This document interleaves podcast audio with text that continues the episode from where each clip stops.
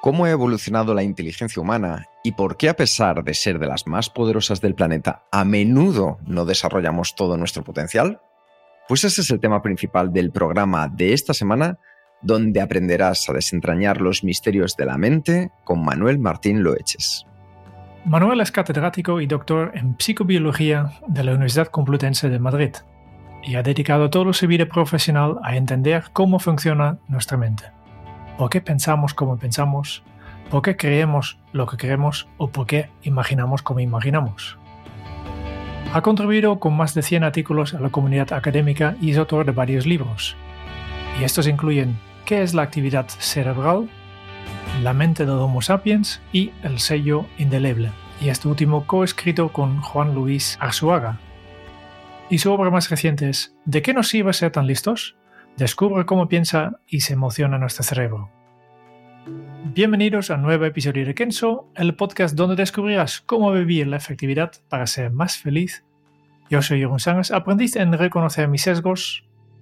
Y yo soy Kike Gonzalo, aprendiz en perder neuronas y crear neuronas. Bienvenido, es un placer tenerte con nosotros, Manuel. Gracias, es mutuo, yo también estoy muy a gusto. ¿Qué tal? La verdad es que nos gustaría hacerte una pregunta que, aunque parezca muy normal, yo creo que es importante. ¿Cómo te encuentras hoy? Bien, es miércoles, ¿no? Y está un poco nublado. Parece que no, pero a mí me afecta mucho lo que hace fuera por la ventana. Incluso aunque esté en un sitio cerrado, eh, como he tenido que llegar, pues si ha habido más luz o menos luz, a mí me afecta mucho la época del año y el día en concreto. Y bueno, hoy está nublado aquí en Madrid. Estoy bien. Hoy está mejor. Eso es maravilloso porque vamos a sacar luz, metafóricamente hablando, a un día nublado de nuestra vida. Y Manuel, ¿a ti cómo se te iluminó cuando eras joven, cuando eras niño, empezar a apasionarte por el mundo de la inteligencia, del cerebro? ¿Qué es lo que te lleva hacia este lugar, hasta esta experiencia que nos trae hoy aquí? Fíjate, pues no sabía decirte. Sí que es verdad que, ya de pequeño tenía ese interés eh, y no lo sé. Eh, pasa un poco, es algo de lo que cuento en el libro, que muchas veces tomamos las decisiones y no sabemos por qué, ¿no? El cerebro está ahí realizando cálculos, computaciones, comparaciones, ¿no? De hecho, ahora mismo nuestros tres cerebros lo están haciendo y no somos conscientes de ello, ¿no? Y luego al final sale, aflora a la conciencia una determinación, una decisión, un, bueno, voy a hacer esto, me apetece esto, y, y, no sabes exactamente por qué ha sido. Y a lo mejor a veces dices, oye, pues si me preguntan, como estás haciendo tú ahora, intento dar una respuesta, pero seguramente será inventada ahora, ¿no?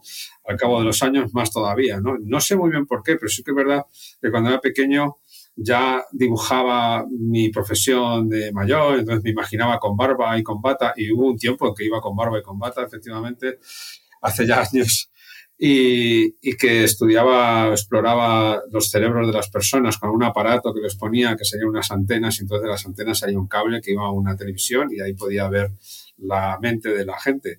Lo que hago ahora es muy, muy parecido, ¿no? Eh, aunque desde luego eh, con, salvando las distancias. Pero sí que es verdad que tenía esa idea de, de ser, yo decía, quería ser médico científico, pero sobre todo científico, ¿no? Y al final, bueno, pues hago algo parecido a esto. He tenido esa suerte, que es una, también es una cuestión de, oportunidades y se me ha dado bien, pues por, las, por las vicisitudes de nuestro país, ¿no? Que permite que, que, que si quieres te desarrolles y, prosperes eh, en cuanto que seas competente, claro, evidentemente, depende mucho de tu esfuerzo, quiero decir, y bueno, pues eh, me siento muy satisfecho, la verdad, por eso. Pero no sabía decirte de dónde vino todo, no, no lo sé, aquí estoy, a cabo de los años. Efectivamente, y eso también es importante, saber que parte de lo que has visualizado, esa barba, esa bata, esos cacharros conectados a la televisión, en cierto modo es lo que haces hoy en día. ¿Qué importancia tiene la visualización en nuestro día a día de lo que nosotros nos vamos rumiando, metiendo en la cabeza, con lo que luego al final vamos a terminar haciendo? Bueno, tiene mucha importancia eh, por lo que comentaba antes, ¿no? De alguna manera, mucho de lo que, de lo que maquina nuestro cerebro escapa a nuestra conciencia. Y entonces muchas veces viene bien saber qué áreas, qué circuitos, qué estructuras se ponen en marcha eh, cuando nos enfrentamos a un estímulo, a una situación o a una decisión, porque así podríamos de alguna manera eh, ver qué, ha tenido peso en esa decisión, ¿no? Tanto a nivel, por ejemplo, grupal, imagínate esto, se lo hacemos a un grupo de personas.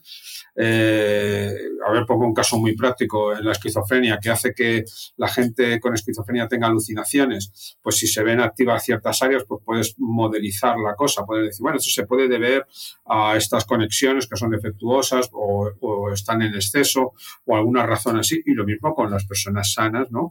Que no tienen ningún trastorno. ¿Por qué tomamos las decisiones que tomamos? ¿Qué nos lleva a hacer esto a nivel grupal y a nivel individual?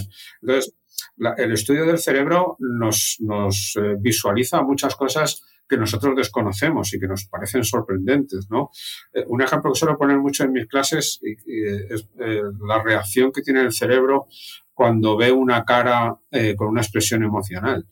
Eh, que si la presento de manera subliminal, es decir, de, en torno a 16 milisegundos, y no hace falta que sea tan breve, puede durar un poco más, la gente no la ve conscientemente, no sabe ni tan siquiera que ha aparecido una cara la mayoría de las veces, y sin embargo sí que podemos ver que en su cerebro se han activado algunas zonas que tienen que ver con, con los afectos, con las emociones, principalmente la amígdala, y fíjate, oye, a lo mejor eso determina que hayas tomado una decisión o no respecto a la situación que está ocurriendo en ese momento y es simplemente porque se te ha activado la amígdala, ¿no?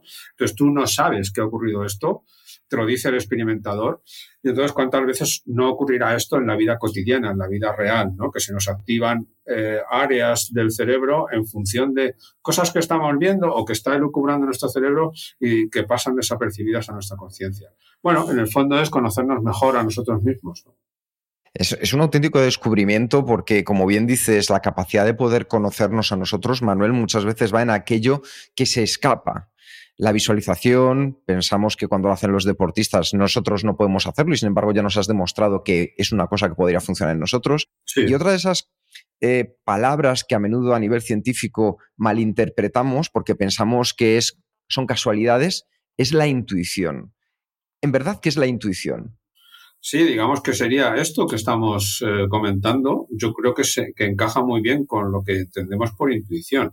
Es decir, es lo típico de a mí esto me da la sensación o me dice o me parece que y no sabría decirte por qué. Y ¿sabes qué pasa? Que, a ver, siendo muy extremista y según algunos autores, la gran mayoría de las veces realmente no sabemos por qué creemos lo que creemos o hemos decidido lo que hemos decidido y cuando decimos, cuando damos razones, muchas veces no son las verdaderas razones. Es decir, que siempre sería intuitivo todo, solo que algunas veces no lo consideramos intuitivo porque nos hemos inventado una explicación a por qué hemos decidido que esto es lo mejor. Ah, pues es por esto, por esto, por esto, por lo otro. Cuando en realidad, en el fondo, el cerebro ha tomado la decisión igual que cuando estamos haciendo algo que es intuitivo, ¿no? Es decir, no sabemos por qué. Pero lo de la intuición encaja muy bien con esta idea de que en el cerebro se activan muchos circuitos, muchas, eh, muchas estructuras eh, que no ni sospechamos que se están activando y, y, bueno, pues al final aflora nuestra conciencia la conclusión, mira, hay que hacer, lo mejor es hacer esto. ¿Por qué? No lo sé. Pero el instinto me dice que es así.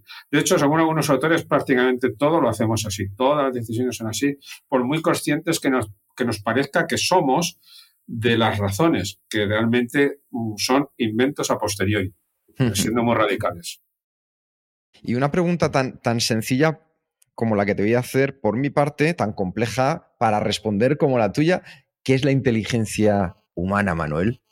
Bueno, a ver, la inteligencia en general, la definición de inteligencia, eh, hay mucha gente que he leído por ahí en redes sociales, dicen, mira, ni tan siquiera los científicos saben lo que es la inteligencia. Y no es verdad. Se lleva trabajando en inteligencia más de 100 años y muy bien. Además, es una de las ramas o de las áreas de la psicología que más se ha trabajado, por, además, entre otras cosas, por su gran utilidad a la hora de clasificar a la gente eh, para eh, las funciones laborales, por ejemplo, ¿no? Para destinarlos a un, a un trabajo o a otro, ¿no? Eh, y para el rendimiento académico. Para esto ha sido y es muy útil la inteligencia, ¿no?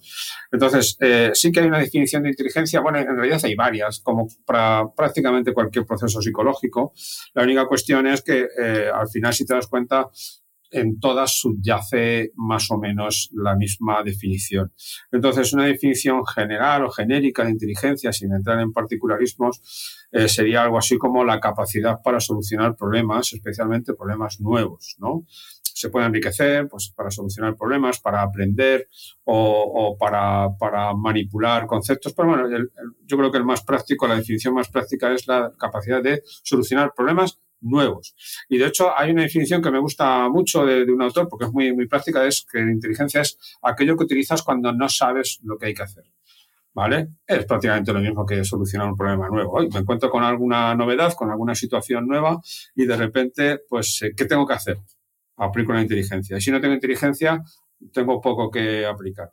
Bien, esta definición, o estas definiciones, de alguna manera se, se aplican a todos los seres vivos para clasificar si un ser vivo es inteligente o no, mira a ver si le pones una novedad y entonces si eh, despliega comportamientos nuevos ¿no? Eh, que no estaban en, su repertorio.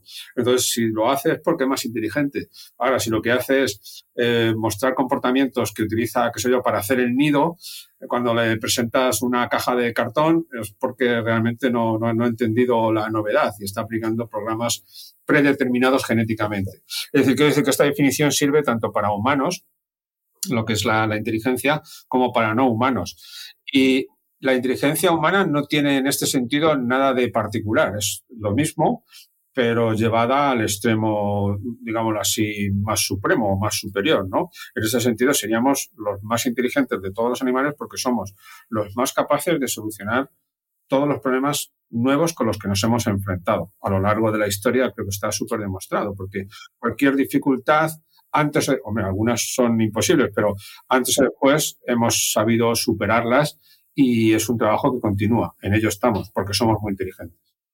Manuel, ¿puedo entonces descifrar de esta respuesta que si cada día nos enfrentamos a nuevos retos, a nuevas formas de ver la vida, a hacer las cosas de una manera distinta, a aprender algo, podemos entonces estar desarrollando nuestra inteligencia? Sí, sin duda. Lo que pasa es que sería muy cansado. Eh, me imagino. Habríamos agotados. me imagino. No, a ver, el ser humano tiende al mínimo esfuerzo por, paradójico que nos parezca, porque es verdad que hacemos muchas cosas, somos muy emprendedores, somos muy ambiciosos, nos gusta curiosear, hacemos muchas cosas, inventamos, viajamos, vamos a, la Luna, queremos ir a Marte, no paramos, pero en el fondo sí podemos, eh, tendemos también a la comodidad, ¿no? Al, al mínimo esfuerzo, que como digo yo, esto hay que entenderlo en el sentido de que hacemos muchas cosas precisamente para poder hacer más con menos esfuerzo. Y el ejemplo que pongo muchas veces, este no es mío, es de, hecho de, de, de CIF, que es el autor que en los años 50 era un lingüista, se dio cuenta de que la ley del mínimo esfuerzo se aplica a la especie humana. ¿no?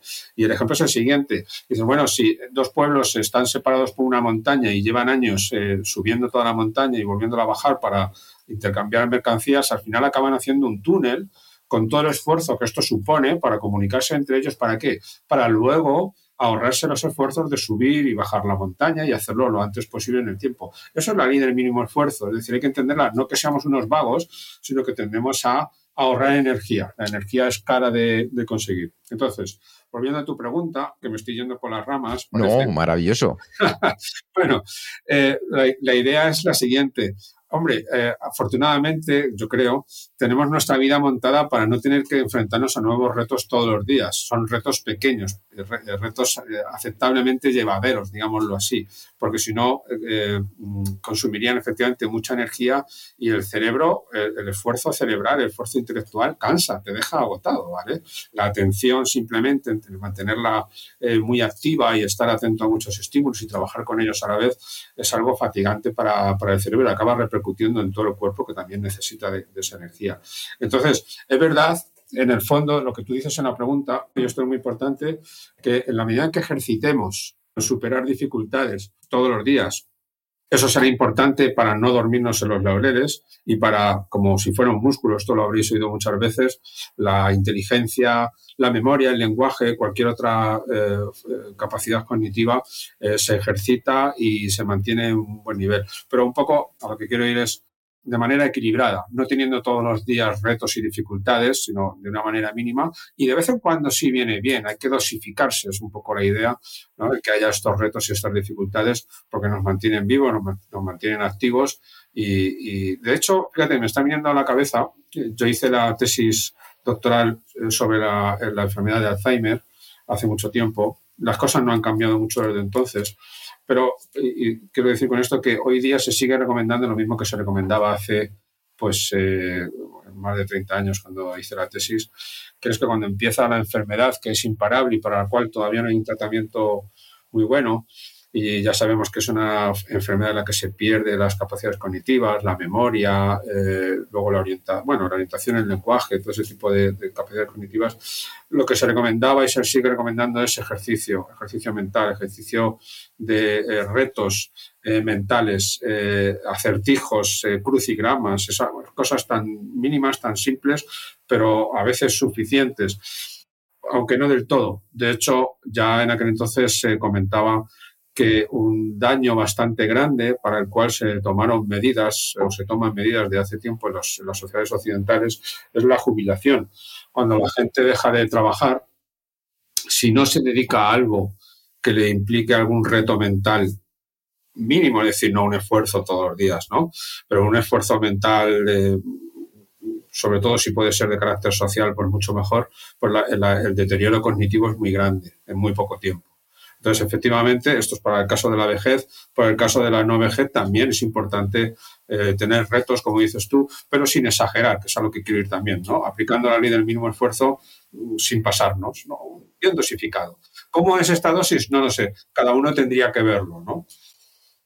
Yo creo que es un cambio de paradigma para muchos oyentes y muchas personas, porque mm, yo creo que todavía muchas personas piensan que esto de ser inteligente o no es algo fijo que, no, que, que, la tienes de nacimiento, desarrollas durante tu infancia y a partir de entonces está fijo. Y ahora estás diciendo, no, no, te puedes, se puede entrenar. Y mi pregunta es, ¿hasta qué punto? ¿El tonto del pueblo puede convertirse en la, el tío más listo del pueblo o hay una parte que es fijo y, y ponemos a entrenar al resto? Ya, buena pregunta. Bueno, a ver, fijo, fijo, nunca hay nada en nuestras capacidades cognitivas, efectivamente depende de la práctica. Y, a ver, depende en gran medida eh, de, de la dotación genética, vamos a decirlo así, de la biología con la que vengas al mundo, la, en el caso de la inteligencia está claro, hay una proporción intelectual, una proporción de la inteligencia que se debe a la herencia genética, pues bastante importante. Eh, pero esta herencia no sería nada sin el ambiente.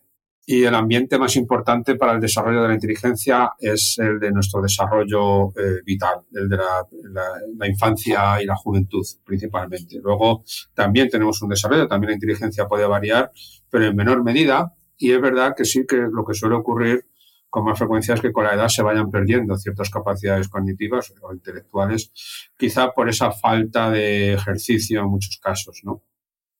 Pero desde luego, claro que puede variar. El, que iba a ir para tonto del pueblo podría no serlo tanto si le, si le das una buena educación. Eh, claro, esto tiene un esfuerzo, ¿no? Si su capacidad desde el punto de vista biológico con la que viene al mundo no es eh, grande, pues hay que esforzarse más, pero se pueden conseguir grandes cosas. Fíjate, esto yo creo que lo estamos viendo en nuestra sociedad hoy día. Personas con síndrome de Down antiguamente se daban prácticamente por desahuciadas, no se hacía prácticamente nada con ellos. Ahora hay muchos de ellos que se sacan carreras, eh, que se gradúan ¿no? en, carreras eh, y que eh, tienen su, su vida profesional, ¿no? como muchas otras personas. Eh, es decir, y sin embargo, por, su, por sus características biológicas, eh, podían haber ido destinados a, en fin, a tener un cociente intelectual bajísimo y una vida muy poco funcional. Y ahí lo tenemos. Es decir, realmente la inteligencia no es algo fijo que venga de nuestra dotación genética. En gran parte sí, ahí está como la semilla. Luego ya depende de cómo lo riegues y del abono que le eches. Eh, y de los cuidados que hagas con la planta, el que se desarrolle más o menos. Yo creo que eso es muy importante. Y también aquí quiero hacer un inciso, que, esa, esa distinción que se suele hacer, bueno, pero la inteligencia que tenemos, ¿qué pesa más, lo biológico o el medio ambiente, la educación y la cultura? Son los dos igualmente importantes, ¿vale? Es decir, una buena cultura conlleva una buena inteligencia en general, igual que una buena biología, eh, con su dotación genética, conlleva también una buena inteligencia. Si podemos combinar las dos, tenemos algo muy bueno, muy bueno. Ya has dado tú o la, la descripción de qué es nuestra inteligencia y me gustaría saber, pues, y en términos prácticos, ¿qué vamos a necesitar para ser inteligente? ¿Cuáles son estos elementos que cultivan nuestra inteligencia? Elementos, ejercicios, ¿te refieres? O... No, o qué necesito para, para solucionarlos. Yo creo que supongo, que necesito unas habilidades, unas características mentales que necesito para ser inteligente. ¿De, qué consiste exactamente la inteligencia? Sí, vale. Eh, es verdad que eh, inteligencias, hay, hay mucha gente que habrá oído hablar de las inteligencias múltiples, por ejemplo. Uy. Y, y eso eh, yo en el libro lo expongo muy claramente, no tiene base científica. No digo que no tenga base científica ninguna, pero las evidencias no apoyan esta división de ocho inteligencias eh, según el modelo de Gardner. Y, sobre todo porque la idea de este, de este autor es que las, estas inteligencias son independientes. Uno puede ser muy bueno en una de ellas y muy malo en otra, ¿no? Al final, eh, lo que te das cuenta o, lo que demuestra la evidencia es que eh, esas ocho inteligencias eh, están relacionadas entre sí. El que es muy inteligente en una normalmente lo es en otra y algunas de estas inteligencias, de hecho, no son inteligencias según una definición más estricta. y, y, además de que no son independientes, hay otro problema con, esa, con ese punto de vista que es el de ¿y por qué 8 y no 16? O cinco. Es decir, parece que tampoco se basa en ninguna evidencia científica el que haya habido esa propuesta de, ocho eh, inteligencias múltiples, ¿vale? No, no, no tiene base. Está muy, se está denostando mucho ese modelo, especialmente últimamente. No estuvo muy de moda en su momento y es verdad que, mucha gente lo conoce, pero eh, parece que está habiendo una fuerza importante dentro de la, de la academia, dentro de la ciencia, para tener claro que ese modelo no se sustenta en la, evidencia científica, en, la, evidencia empírica. Bien, dicho esto, vamos a que inteligencia entonces parece ser, según la mayoría de los, autores, aunque alguno hay que no, eh, eh, que la inteligencia es una sola. Vale. Eh, no se sabe si es un artefacto estadístico o no, pero la inteligencia sería el famoso factor G o factor general de la inteligencia, porque eh, en realidad la inteligencia, la inteligencia, por eso nos, dan un, valor numérico único. Nos dicen, ¿cuál es tu inteligencia? ¿Qué CI tienes? ¿no? ¿Qué cociente intelectual? Pues 115. Vale, ya está, estoy un poco por encima de la media. Pero no te dan un cociente intelectual para varias inteligencias, es uno, para la única inteligencia que hay. ¿no? Eso para empezar. Eh, y, y, esto lo que quiere decir es que normalmente ya no hablamos de inteligencia, sino de habilidades o aptitudes. De hecho, en tu pregunta estaba implícita esta idea. ¿no? Eh, y eh, el que haya un factor general de la inteligencia y, va en contraposición a esa idea de las inteligencias múltiples precisamente es que eh, el que es muy bueno en unas facetas intelectuales, en unas aptitudes o habilidades, también suele ser muy bueno en todas las demás. ¿vale? no necesariamente por igual, ¿vale? Pero hay ese factor general de la inteligencia, ¿vale? Que parece que es el que, el que tiene mucho que ver con todos los fenómenos que llamamos inteligencia, con todas las habilidades, con todas las aptitudes. Entonces, eso es muy importante. Yendo un poco entonces más abajo, hablando de ya no, lo que sería la inteligencia, sino las aptitudes, pues las hay de distinto tipo. Las hay eh, motoras, es decir, la capacidad para realizar movimientos finos, secuenciales, en los que se mide también la velocidad y la precisión con la que lo haces. Las hay perceptivas, eh, capacidades intelectuales que, que, tienen que ver, o habilidades, ¿no? Que tienen que ver con eh, hasta qué punto detectamos señales en tiempo y forma, ¿no? O percibimos las cosas en, mayor o, menor profundidad. Las hay también un poquito más cognitivas, que tienen que ver, por ejemplo, cognitivas que no son ni motoras ni perceptivas, sino algo que estaría entre medias, eh, que puede ser, pues, por ejemplo, la capacidad para manipular elementos en tu memoria, ¿no? O para el típico ejemplo que además correlaciona muy bien con la inteligencia en general, con el cociente intelectual, que es lo que llaman la memoria operativa o memoria de, trabajo, que es la capacidad de mantener una secuencia de números en tu cabeza y darles la vuelta y decirlos al revés. Normalmente la media de la población suele ser 5, es decir, yo te digo 3, 2, 8, 4, 3. bueno, he, repito, he, repetido uno. 3, 2, 8, 4, 1. repítemelos al revés. Si eres capaz de hacerlo, eso estás, estás eh, ejercitando esta inteligencia y hay gente que llega a más.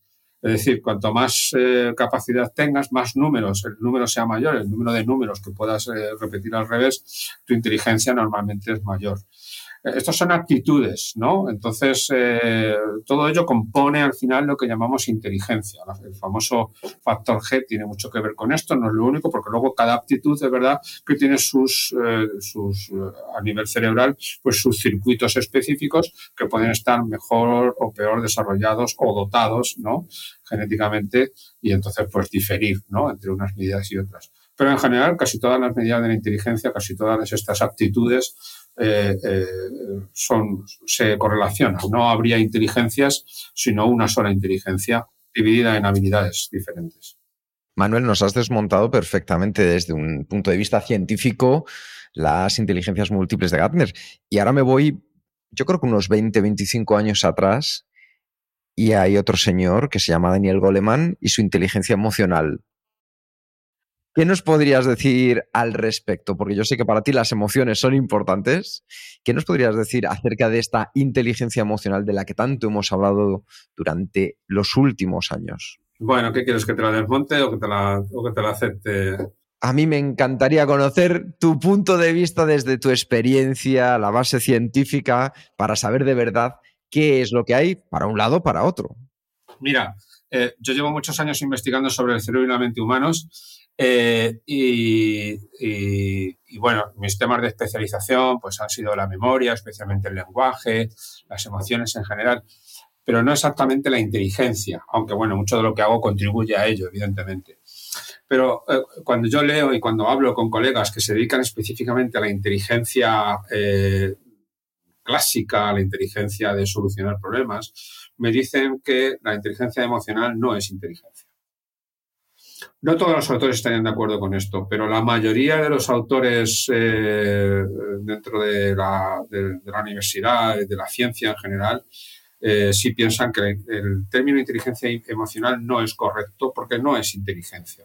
No es en sí solucionar problemas nuevos, pero en el fondo sí puede tener algo de inteligencia. Esta es mi opinión personal, en el sentido de que efectivamente lo emocional también puede ser un problema. También tienes que manejarlo, también tienes que dosificar tus emociones, también tienes que saber interpretarlas, tienes que entenderlas, tienes que entenderlas de los demás. ¿no?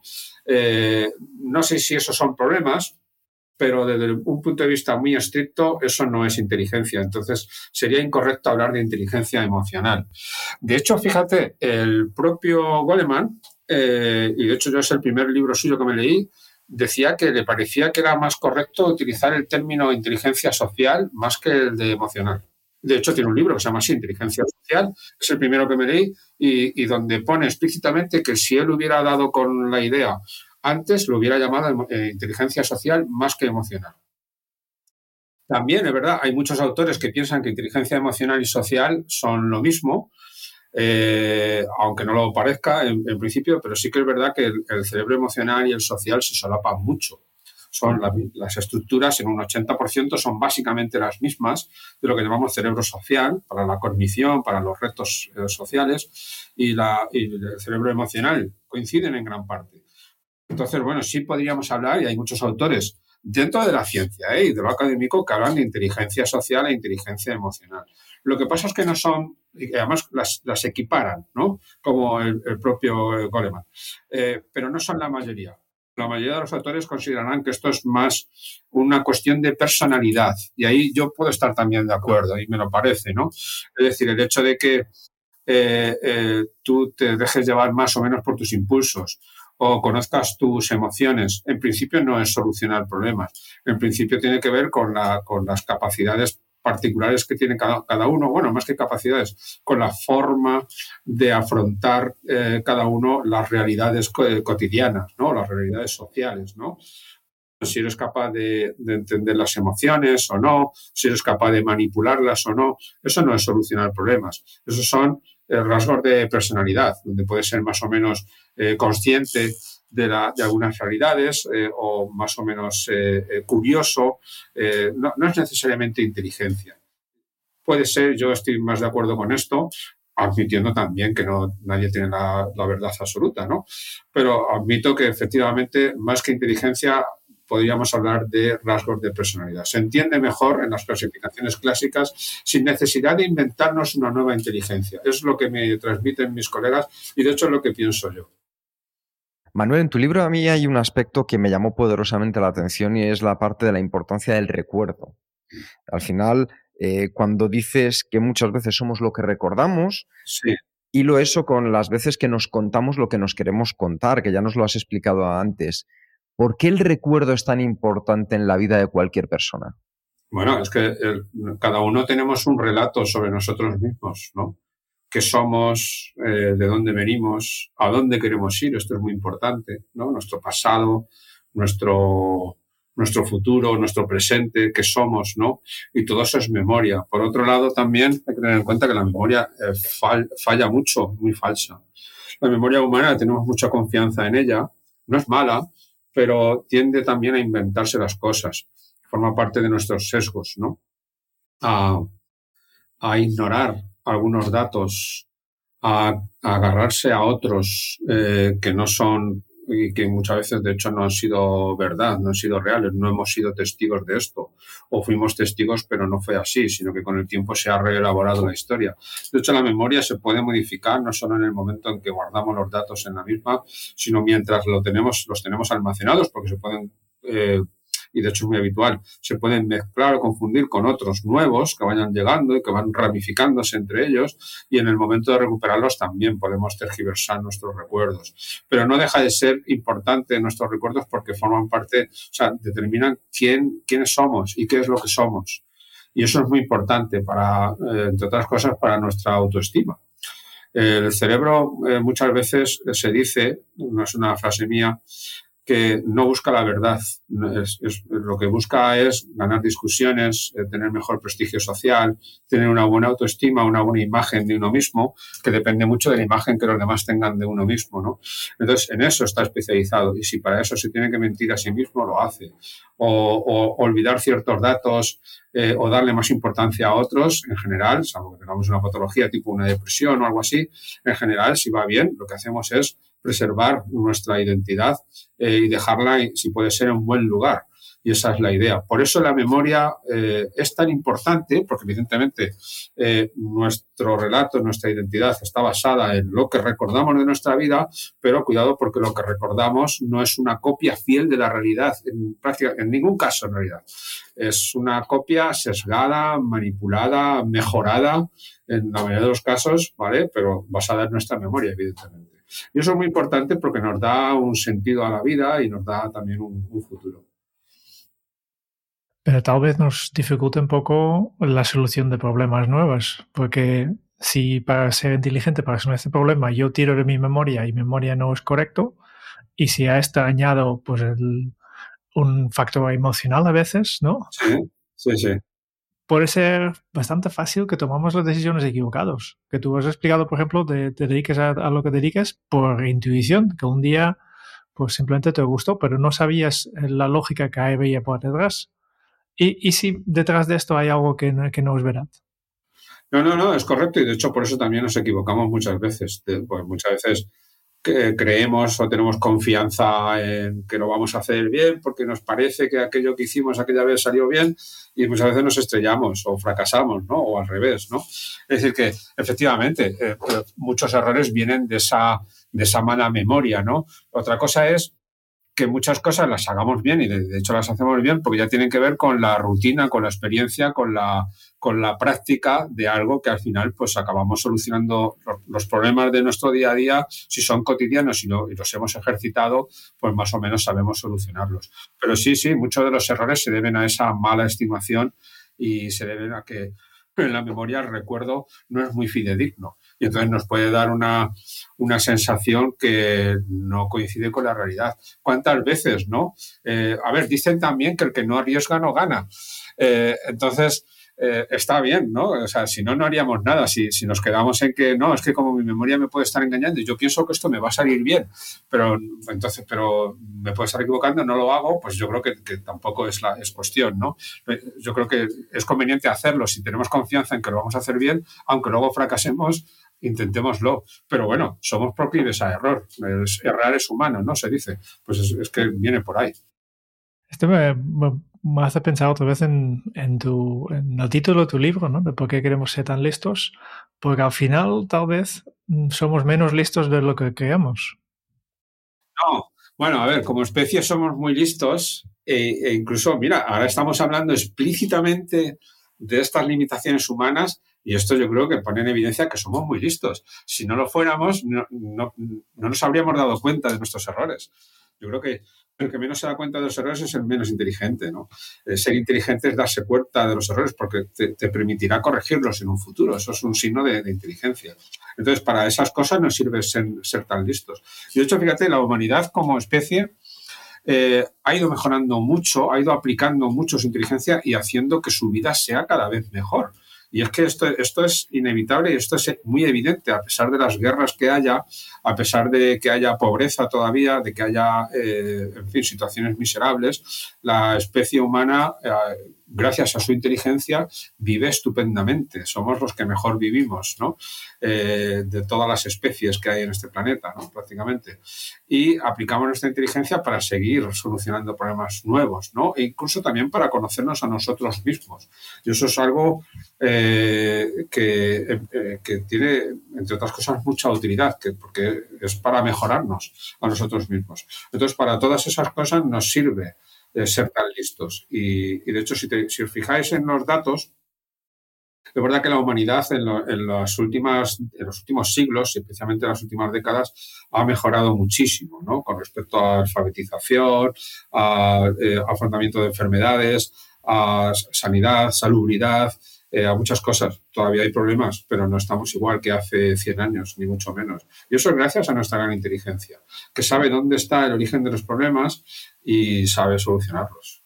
y si no lo sabe, pues sigue buscándolos.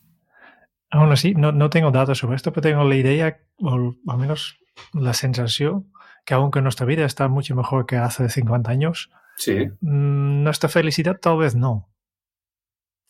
¿Qué sabes algo sobre esta relación entre el progreso, la inteligencia y, y la nuestra propia felicidad? ¿Tú crees? Bueno, a ver, en principio no hay relación.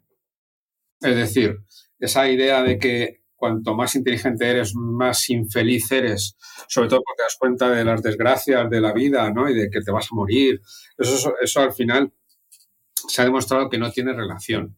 Pero, a ver, un matiz antes de, explicar los, detalles más técnicos. Yo creo que la humanidad en general, siquiera sea con ayuda médica, siquiera sea con ayuda psicológica, pero de alguna manera no es más infeliz que antes.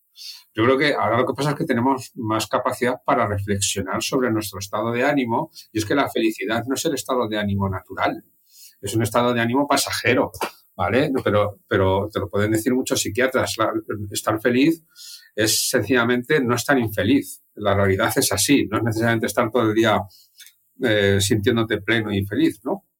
Entonces, con eso vamos bien, ¿no? Y como digo yo, siquiera sea con ayuda profesional o social y demás, hay muchos recursos, muchos medios, eh, no somos más infelices que antes, al contrario, puede que lo seamos más.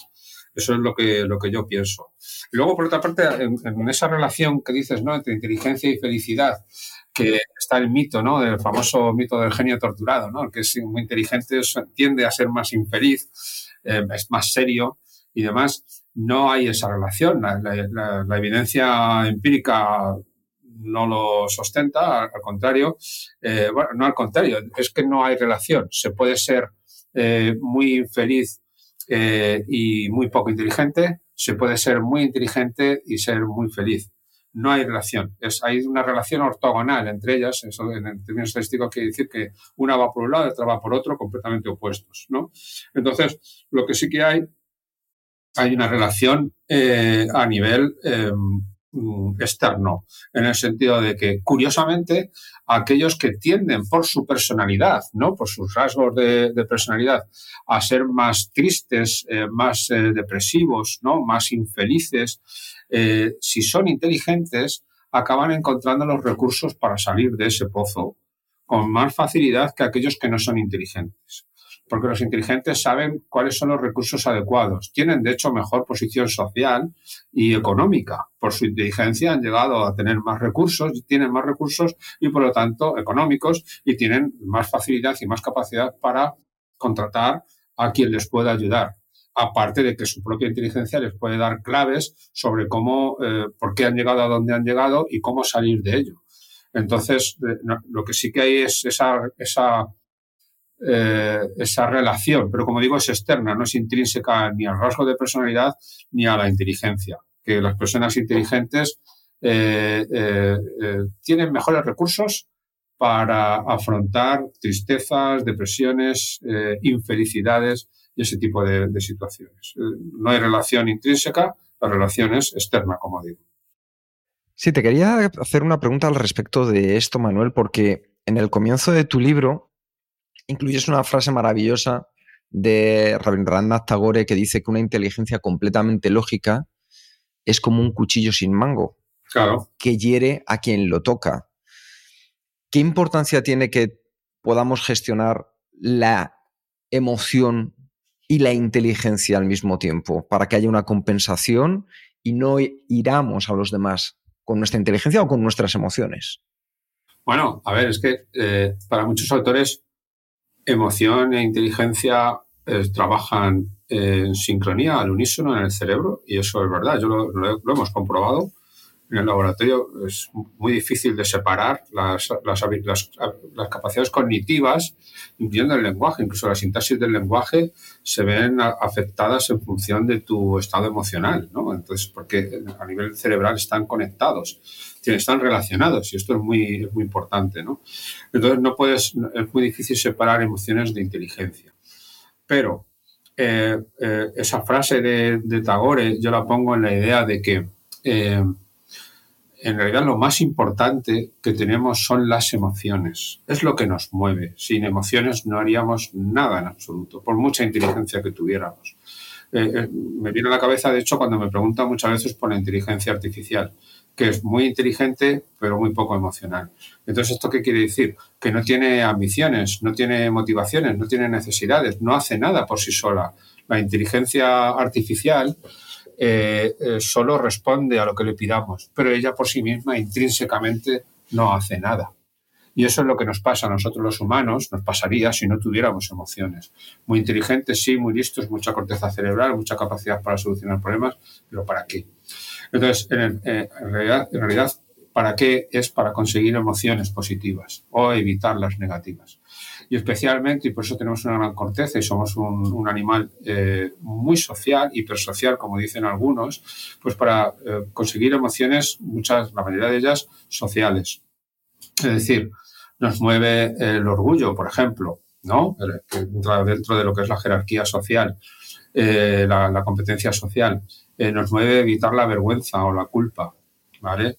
Son emociones que en el ser humano están muy desarrolladas y son realmente lo que nos mueve, ¿vale? Lo, social, la posición en la jerarquía social mediatizada por las emociones. Recordad que lo que decíamos antes, la inteligencia, si es que existe, emocional y social, están muy identificadas por muchos autores. Entonces, en el fondo, obtener una buena posición en el grupo es lo que nos mueve y eso son emociones. Como todo es conseguirlo. Entonces, las emociones son el motor de todo y la inteligencia no es sino una herramienta, una esclava para conseguir esas emociones. La inteligencia la ponemos a trabajar siempre para intentar conseguir esa sensación de orgullo, para intentar evitar esa, esa sensación de culpa o de vergüenza. ¿No? Yo le digo a mis alumnos muchas veces que eh, están en clase aguantando las lecciones que les damos, el rollo que les echamos, ¿no? Eh, eh, aguantando el estudiar los exámenes, ese periodo de, nervios y demás, y ahí están, ¿no? Y muchas veces están en clase aguantándonos, aunque fuera hace un tiempo estupendo, hace una luz estupenda y es primavera, y ahí están aguantando. En principio están teniendo una emoción con un tono ciertamente negativo, ¿no? Hombre, están interesados, pues más o menos, pero siempre podía ser más positivo salir fuera y sin embargo se aguantan. ¿Y esto por qué?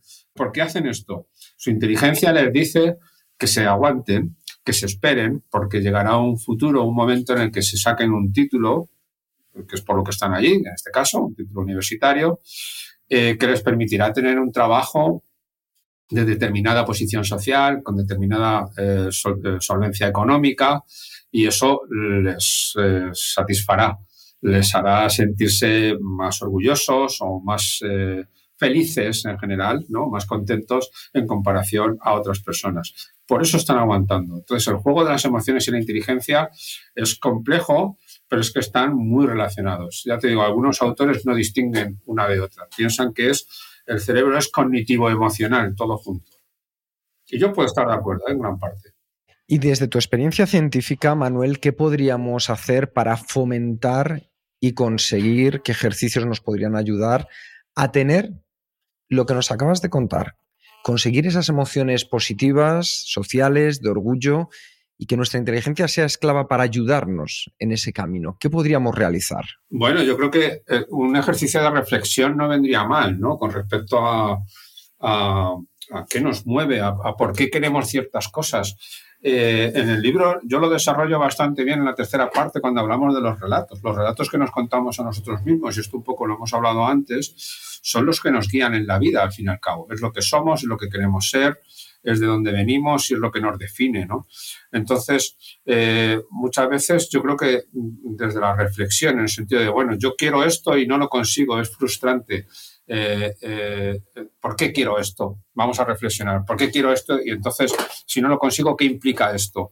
Es decir, haciendo explícitas muchas cosas que normalmente eh, no lo hacemos. Recordemos que tomamos decisiones de manera implícita, siendo inconscientes de ello. Entonces se trata un poco de sacar muy, a la luz eh, eh, pensamientos y situaciones que tenemos dentro y de las que no somos conscientes y entonces al final darnos cuenta del, verdadero valor de las causas que, que nos llevan a las cosas donde la mayoría de las veces es espurio o no tiene tanta importancia como queremos darle. Entonces yo creo que el ejercicio más importante que podemos hacer es intentar hacer explícito qué es lo que nos mueve y por qué nos mueve eso. Es decir, eh, yo quiero, yo qué sé, estudiar la mente, eh, eh, pues no sé por qué, pero eso en principio no me hace infeliz, pero si me hiciera infeliz porque no lo consigo, tengo que intentar saber por qué lo quiero y entonces qué importancia tiene que yo lo haya querido y si lo puedo evitar y sustituirlo por otra cosa que tenga también tanta importancia. ¿no? Entonces, aunque lo que nos mueve y nos lleva al final a alegrarnos o a frustrarnos sea inconsciente, porque no nos ha salido bien algo, eh, yo creo que está bien sacar el ejercicio de reflexionar sobre nosotros mismos y cuáles son las narrativas que nos mueven y la importancia real eh, que tienen estas narrativas, yo creo que nos podría ayudar mucho a, a tener una vida mejor, ¿no? más, más, con más sentido y más plena si te va mal, si te va bien, ¿por qué lo vas a dejar? De hecho, yo en el libro menciono que hay, eh, no es una cosa mía tampoco, es lo que dicen muchos autores, hay algunas narrativas que hacen muy feliz a mucha gente, pero desde el punto de vista científico tienen poca, poca base, ¿no? Que son los, nacionalismos, por ejemplo, ese supremacismo que tienen muchos nacionalistas, y las religiones, ¿no? Que tampoco tienen una base científica en muchas de sus afirmaciones, prácticamente todas, ¿no? Y sin embargo, mucha gente es muy feliz con eso. Bueno, Ahora, si no es feliz con eso, eh, entonces, pues eh, eh, reflexiona sobre esa realidad que te has construido que no te está haciendo feliz. A ver si es que resulta que está, está sustentada en pies de barro, ¿no? En una realidad que es inventada, en una narrativa que podríamos contar de otra manera. Entonces, si te va bien, no tienes por qué cambiar nada. Pero si no te va bien, busca las verdaderas razones de por qué no, no te va bien y busca una alternativa. ¿no? Yo en el libro propongo una buena alternativa, si es que te frustran cualquiera de las otras, si no, déjalo como estaba, es la ciencia. La ciencia es, eh, es una forma de explicar el mundo bastante satisfactoria, pero admitiendo que es incompleta. Eh, si no lo admites, eh, te puedes frustrar, pero ves, reflexionando de manera explícita sobre esto, que uno de los sesgos humanos es que todas las historias y todo tiene que tener una razón de ser y todo tiene que tener una explicación, eh, y si no me frustro, pero si lo haces explícito, no te tienes por qué frustrar. Dices, ah, es que este sesgo, esta tendencia que tengo me lleva a eso. Vamos a intentar controlarla, ¿no? Yo creo que explicitando mucho de lo que tenemos dentro, y en eso es lo que estamos intentando los científicos, conocernos más a nosotros mismos, eh, mejoraríamos muchas cosas. Qué buen mensaje. Em, hablando de la ciencia, ¿qué avances recientes en la ciencia consideras tú más relevantes para entender cómo pensamos, cómo somos, cómo sentimos los seres humanos? Sí, bueno, eh, no hay nada así último, último, que sea diferente de lo que ya está ocurriendo en las últimas décadas, porque vamos conociendo muchas cosas sobre nuestro cerebro. Desde luego, la neurociencia y la psicología biológica, la psicobiología, eh, dieron un grandísimo salto a principios del siglo XXI eh, y un poco antes, cuando se desarrollaron las técnicas de imagen cerebral. ¿No? la resonancia magnética funcional y luego esta resonancia magnética también que, permite ver también las conexiones eh, dentro del cerebro, la, difusión, el tensor de difusión. ¿no? Eh, estamos consiguiendo analizar muchísimos fenómenos y eso realmente no hay nada eh, sorprendentemente nuevo en los últimos años. La historia lo que está haciendo es afianzarse. Eh, eh, consolidarse. Las primeras impresiones se están confirmando. Hay algo, una cierta novedad, que no es tan novedad, tiene ya también sus veintitantos años o veinte años, que, que tiene un gran presente y yo creo que tiene un gran futuro también que tenemos que seguir investigando porque es muy interesante y es la existencia de la llamada red del modo por defecto. Eh, que es muy curioso eh, y muy sorprendente. ¿no? Eh, en el cerebro hay varias zonas, y esto al principio, hace 20 años, se empezó a conocer, pero no se sabía qué era ni, ni, para qué servía, y en los últimos años ya sí se va sacando mucho sobre su, su función. ¿no? Es una red que, se, que de varias áreas del cerebro, que están en el frontal, en el parietal y en el temporal, se pone en marcha cuando, sobre todo, cuando desconectamos de la realidad exterior y nos metemos en nuestra imaginación, nuestro, nuestro mundo interior, estamos pensando sobre las cosas, sobre lo que ocurrió, lo que va a ocurrir, lo que voy a hacer. Ahí es cuando se pone en marcha esta red del modo por defecto. Ahora se ha descubierto que está siempre en marcha. Lo que pasa es que no se la ve tan bien cuando estamos atendiendo algo externamente. Pero es la que dirige todo lo que está ocurriendo. Es algo así como el famoso homúnculo que estábamos buscando, ¿no? El hombrecito que está en el cerebro que lo dirige todo es una metáfora que aquí se aplica bastante bien, ¿no? Es la red del modo por defecto la que está controlando absolutamente todo, intentando entender absolutamente todo y es la que gobierna absolutamente todo el resto del cerebro. Está funcionando a una frecuencia muy lenta, de cada varios segundos eh, pega un ciclo, ¿vale? Y todos los ciclos, los ritmos cerebrales se acoplan a ese ritmo, ¿vale? Se van sincronizando. Cada vez que hay un pico, los demás picos también se alinean a, esta, este pico de la red del modo por defecto. Y fíjate que se empezó pensando que era una cosa que tiene que ver con la imaginación y la elucubración y cuando desconectas del mundo exterior y ahora resulta que está continuamente funcionando. Y es la que da sentido a todo lo que estamos percibiendo en el fondo y en definitiva. Y otra cosa que se está descubriendo también muy interesante es que esta red del modo por defecto se conecta entre las personas. Ahora mismo nuestras tres redes del modo por defecto deberían estar conectadas si nos estamos atendiendo los unos a los otros. Eh, eh, van sincronizadas. Su ritmo, ese ritmo tan lento, es síncrono en los tres casos, en nuestros, tres cerebros. En la medida en que uno de los tres, que puede ser, ¿no? esté ahora pensando en otra cosa, aunque parezca que no, y se esté yendo a otra realidad, se desincroniza de nuestras redes del modo por defecto. Pues esto es lo último, sin ser último, último, que a mí me parece muy importante y muy interesante en el cerebro. Tiene que ver con la conciencia, con lo que es el ser humano, con la inteligencia, porque eso tiene que ver con los niveles de abstracciones, lo que más abstrae en el cerebro. Tiene que ver incluso con las emociones, según algunos modelos. Esto que es parte de nuestro cerebro social también, es lo más importante para que tengamos emociones. El modelo de, de Lisa Feldman Russell eh, perdón, Russell no, Barrett, eh, dice que si, tenemos emociones es gracias a la red del modo por defecto, que como los animales no la tienen como nosotros, no tienen emociones, no son emociones completas como las nuestras, son afectos, pero no emociones. Bueno, podría estar hablando de la red del modo por defecto mucho rato, pero para mí es lo más impresionante de los últimos años, sin ser muy reciente, ya se conoce desde hace 20 años. Pero antes, incluso una de las partes de esta red se la llamaba, por cuándo y cómo se activaba, se la llegó a llamar eh, eh, área misteriosa parietal. o sea que, ¿y esto por qué se activa? ¿no? Y ahora sabemos que es porque forma parte de este sistema ¿no? que está siempre ahí trabajando. Se nota que tienes mucha pasión por este tema y que te interesa mucho. Nosotros también tenemos una pasión que nos dedicamos a ayudar a personas y empresas a vivir la efectividad para ser más felices. Y por eso siempre preguntamos a nuestros invitados, ¿cuál es tu mejor hábito productivo? Mi mejor hábito productivo. Yo creo que el, que algo me guste, es decir, que me motive, mm, eh, tenerlo como objetivo lo que voy a obtener de satisfactorio a cambio. Puede ser muchas veces la posición social o, simplemente siendo más, más eh, mundano, más, más banal, el que a la gente le guste. Eso yo creo que, a ver, es un poco de todo lo que hemos hablado, ¿no? Pero la idea es esa, que es que, ¿qué voy a sacar? Lo que me mueve, lo que me hace más productivo es sabiendo que esto que voy a hacer va a tener como resultado eh, la satisfacción de otras personas y por lo tanto mi propia satisfacción.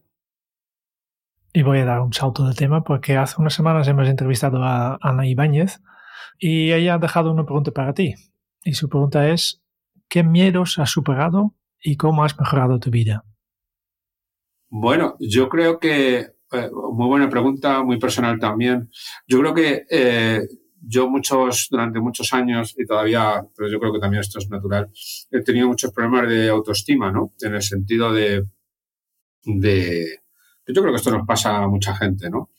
De si realmente cumplo mis propias expectativas, ¿no? Eh, y es verdad que muchas veces te acabas demostrando que sí, que por lo menos he tenido la suerte de ir cumpliendo metas o de irme demostrando a mí mismo que sí que era capaz. Pero eso nunca deja de estar ahí, ¿no? Yo creo que tiene mucho que ver con los circuitos de la dopamina, que al final siempre acabas queriendo más, ¿no? Y yo creo que en ese sentido pues cuando consigues lo que eh, pensabas que iba a mejorar tu autoestima, pues al final dices, bueno, pues a lo mejor no era para tanto, ¿no? Eh, vamos a ver si consigo lo siguiente. Y eso siempre ha sido para mí muchas veces una especie de hándicap, ¿no? que me, ha podido hacer infeliz en muchas ocasiones, ¿no? Pero en el fondo yo creo que ya me voy acercando ya a los 60 años, ya me voy, me voy controlando mucho mejor en ese sentido. Y para continuar la cadena, ¿qué preguntarías al próximo invitado o la próxima invitada de este programa? Pues, eh, pues no lo sé, la verdad es que es una buena pregunta. Pero eh, bueno, un poco parecido en la línea de lo que me, eh, me, habéis preguntado y me acabáis de, preguntar. Em, ¿Qué habría que hacer en la vida para, para ser feliz? Así de simple. Una sola idea. Y es difícil, yo no lo sabía responder. Pero ahí lo dejo. Y yo tomé nota. Vamos terminando un poco esta entrevista. Solo nos quedan estos dos bloques fijos. El primero, el cuestionario Kenso. Diez preguntas rápidas, las mismas preguntas para todos los tres invitados.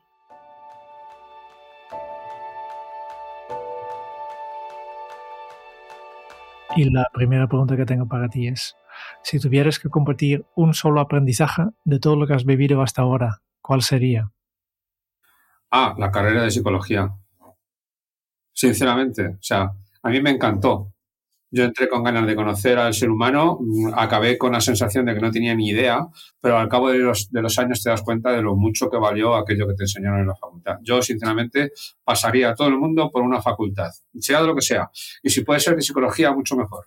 Bueno, tiene que haber alguno, algún médico. pero, pero estaría bien. ¿Cómo se titularía tu biografía? Mi biografía. Ah, pues un tonto que supo engañar a todo el mundo. ¿Eh? ahí estoy diciendo, eh, estoy, sacando mi lado malo, ¿no? sí, sí. Pero bueno, lo, tomo con humor. ¿Cuál es el libro que más has regalado? Y obviamente sin contar con tus propios libros.